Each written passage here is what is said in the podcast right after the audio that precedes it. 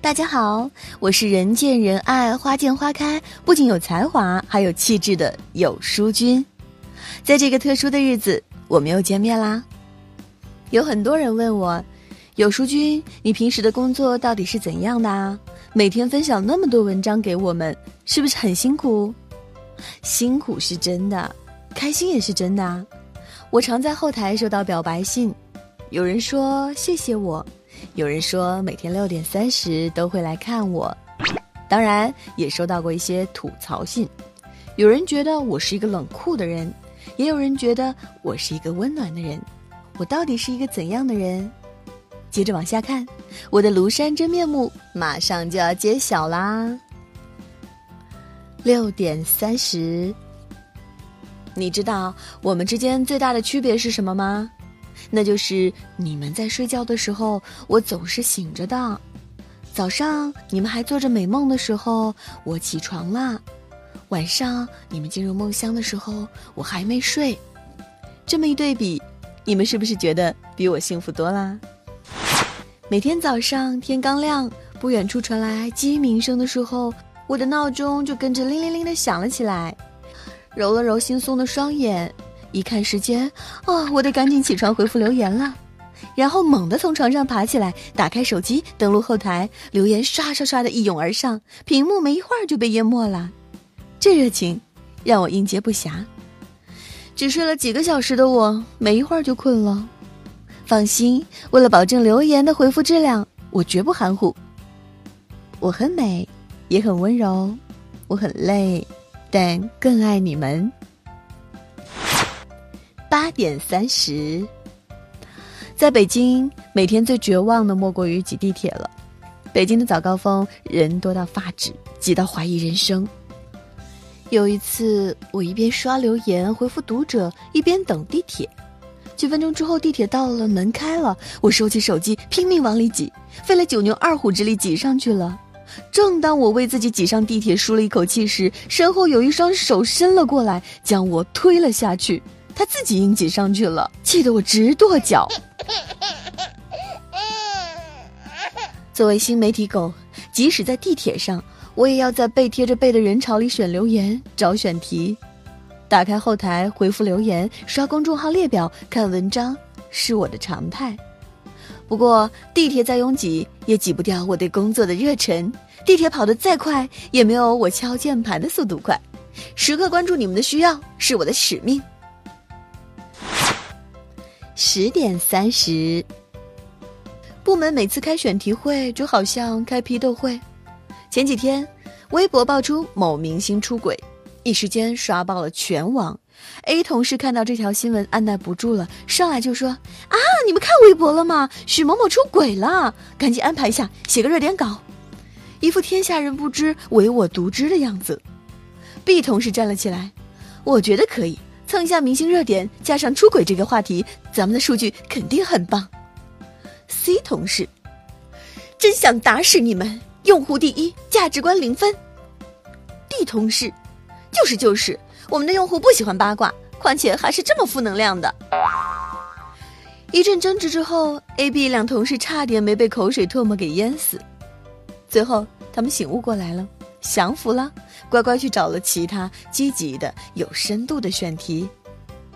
明星热点所带来的流量和数据是足以让很多人兴奋一阵子，但是要求比颜值高、思路比套路深，才是本君的工作态度。十二点三十，每天中午吃饭是我们讨论书友留言最多的时候。昨天有个同事说：“哎，我们今天文章被书友吐槽了，说我们这篇文章的三观有问题。”另一个同事也说：“是啊是啊，还有人说我们女权主义。”后来新来的实习生插了一句说：“好难过啊，我们辛辛苦苦选的稿件就这样被嫌弃了。”其实我完全能理解他们的难过，毕竟每一篇稿子都是我们认真审核之后才呈现给读者的，不被认可。一定会觉得委屈，但是转念一想，一千个读者就有一千个哈姆雷特，你凭什么要求大家的反馈都是一样呢？被认可了就继续努力，被吐槽了就继续改进。有书君就是这么坚韧，相信我会持续输出积极的价值观，不让大家失望。十六点三十，作为掌管着几千万粉丝的有书君本人，我常常会收到来自公司各个部门的请求，比如设计部同事，有书君，你看看这张图怎么样？本君，这颜色太奇怪了，一点都不够鲜艳，修改一下吧。设计部同事，深沉点儿挺好的呀。本君，大清早的用这么暗的颜色会影响他们一天的心情的。然后，这位设计部的同事就乖乖回去改图了。紧接着，又来了一个业务组的同事。某同事，有书君今晚有空吗？请你吃个饭。本君，你拉倒吧，是不是又想在我们这里放广告了？某同事，我们这个月营收压力重，出了个新课，你帮我放上去拉一拉业绩。我看了一眼，不行，没位置。某同事。我进后台看了，明天的位置还有好几个，帮我放一条广告吧。本君，不行，你们的广告太伤害我们的书友了，拒绝。说完，他白了我一眼，怒气冲冲的走了。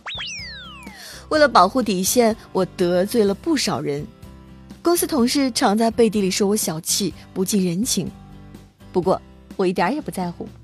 在保工作和保读者之间，我会毫不犹豫选择后者。我们老板说了，价值观最重要的一条是用户第一。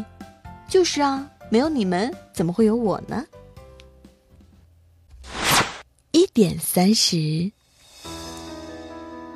有人说，没有见过凌晨三点的街头，不足以谈人生。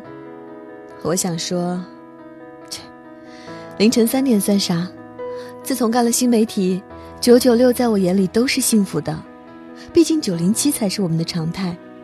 九点上班，零点下班，一周上七天班。毫不夸张地说，我见过凌晨一二三四五六点的望京。每每遇到编辑排版的时候，加班到凌晨那是不用质疑的，甚至熬到天亮都是常有的事儿。时间追溯到某个深夜。我在公司加班，空荡荡的办公室，回荡着透过玻璃缝隙吹进来的风，吹得我连打几个喷嚏，一阵哆嗦，赶紧找来了毯子裹在身上，继续工作。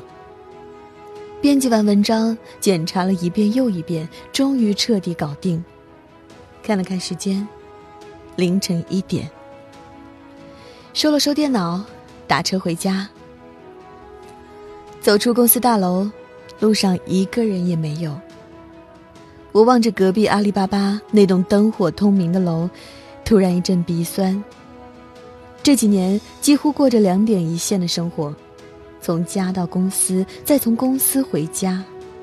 可是无论加班多晚，最后一个走的，都不是你，也不是我。